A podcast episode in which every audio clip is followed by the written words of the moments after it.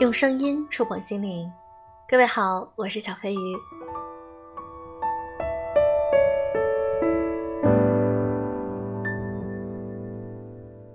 我们每个人每一天都在使用微信，那么其实，在微信中也有属于我们自己的人脉社交圈。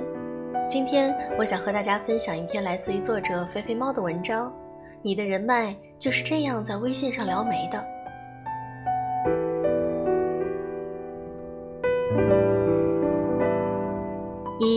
天真以为聊天是两个人的事儿，截屏功能对于今天大多数人已经是炉火纯青的技巧。A 与 B 聊到某个爆炸话题，B 随即截屏发送给 C，C 兴奋扩散。这套流程是如此的普遍和随处可见，已经在我们的人际关系中造成了无尽的麻烦和后患。在整个过程中，A 与 B 都是欠谨慎的。被 B 泄露的对话，在 C 的传播中等于被广而告之，可能被脑残挂到朋友圈，也可能被好事者晒到了公众论坛。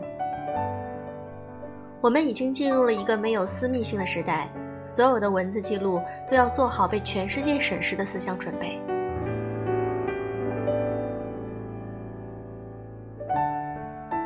二，以为所有人都喜欢用语音沟通。微信的语音功能实在是浪费时间的一大法宝，但由于方便顺手，越来越多的懒人爱用。其实文字已经是最有效率的表达方式，给定同样的内容，语音增加不了任何额外信息，反倒是会出现大量的言语不搭后语和口语废话。那些动辄四五十秒的语音连着几条发过来，非要你停下手里的事和在听的音乐，从头到尾听完才知道是怎么一回事儿。耳朵凑上去，要是不够快，还会变成免提，方圆十里都听见了。对了，当中还不能断，一断可太好了，从头再来一遍。本来文字扫一眼零点五秒就明白的事情，硬生生拖成了五分钟。要是来回个十几轮，还让不让人干别的事情了？打字的过程本身就是个整理思路、优化表达的过程。三，随意拉人到微信群。我询问过许多人，包括我在内，其实特别讨厌有些根本不熟的人，没经过允许，也没有提前告知，就把自己加入到某个微信群，随意将人拉进群，等于把对方放到一个被人审视的舞台上，那真是说话不好，不说也不好，让被拉者非常为难。此外，有些可利用资源的持有者，比如高官显贵、美女，原本就天天被人打探惦记。随意拉人进群，等于将对方的暴露在个人微信泄露的骚扰风险之下，非常欠考虑。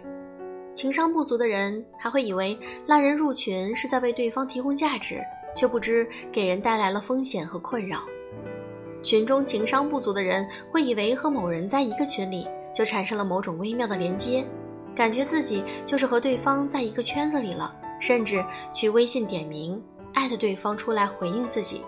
却不知，很多人之所以会有电话恐惧症，却不怕短信，就是因为同一件事情，前者意味着未知、风险和速度，后者意味着调整、适应和缓和。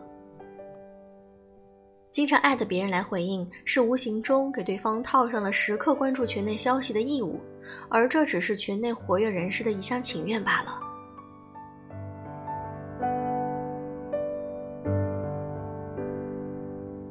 四，在吗？有时间吗？能麻烦你一下下吗？问这种问题的人实在是很让人困扰。职场使用微信的要义在于高效和迅速。如果明明有事，却只跟我说一句在吗，却没有下文，就是一种信息不对等。承担不对等风险的一方在被问者，这是非常让人不快的事情。那些请求可能对被问者来说是一份本可以不接的任务，可能会牺牲他的休息时间，可能需要他亲力完成。不管怎样，这种提问的方法都无异于把压力的皮球踢到了对方脚下。这是个效率至上的时代，别人不是你爹妈，不是你的追求者，不是你的闺蜜，没有人愿意听你多花一分钟来闲谈。想要干嘛？第一句话就给人家交代清楚。让对方选择是否回应你，要是不愿意理你，那就别再多问，说明人家是选择了不为你付出时间或者是劳动。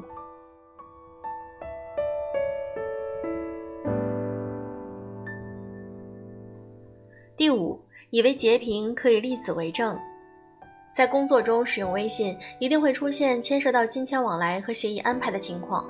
许多人以为截屏就可以立此存照但其实不然。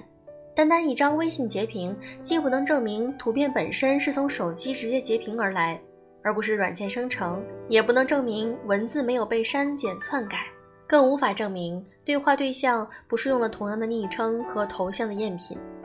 比较可行的选项是让公证处可以出具电子证据保存证明，但由于微信可以自行删除对话中的一部分，所以公证处也只能证明对方说过某些话，而不能证明对话的完整，所以证明力是有限的。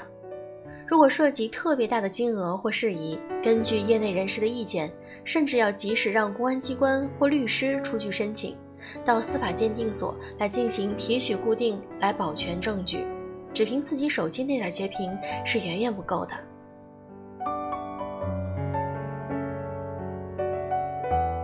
六，朋友圈里转载立场过于鲜明的观点。一般来说，较为敏感的，一是政治话题，二是价值观评判。很多人并没有意识到这类话题的争议性。有人的地方自然有左中右。转载一些非常情绪化、立场过于鲜明乃至偏激的网上文章，属于明显的站队行为。其观点要么得到支持，要么被人在心里默默拉黑。无论是五毛、美分，还是民国粉、明清粉，都是存在着大量支持者和激烈的反对者的。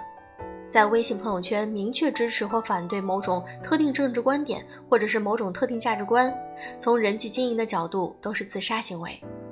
如果理解不了这其中的道理，属于对社会人脉的运行规则尚还存在认知障碍。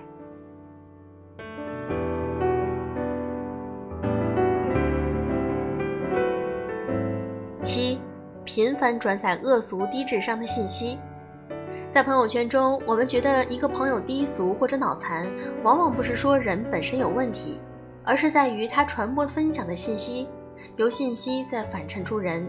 这些东西是朋友圈中各路朋友对你构建印象的碎片。当在朋友圈中发送类似于“转了将发财、转运，不转将会如何如何”的内容时，这种带有诅咒、迷信性质的东西会被人视为朋友圈中的信息垃圾。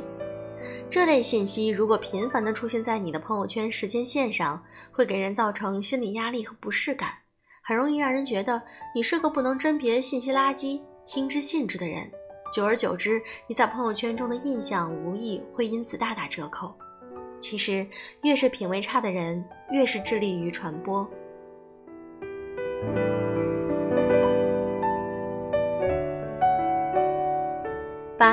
习惯性滥用个性化表情。我知道许多人爱用个性化表情，现在各个群里也经常有这类东西可以分享和下载。但是我还是想提醒大家。不是每个上级和客户都会真心欣赏那些花里胡哨的东西，有一些年轻人之间能理解的，貌似打情骂俏的表情，在职场微信群里更是极为忌讳。这是因为这会让原本严肃的工作任务和必须存在的权力感被弱化。职场上的微信交流必须要考虑到不同年龄、不同层次人的好恶。最近我身边一位好友就偷偷和我吐槽过。最近流行的以某明星脱口秀为素材的表情让他十分厌恶，我听闻有些吃惊。结果一问周围人，居然有很多人也表示对此感到反感。这些人基本以三十岁以上的直男管理层为主。至于原因，大家应该都能猜得到。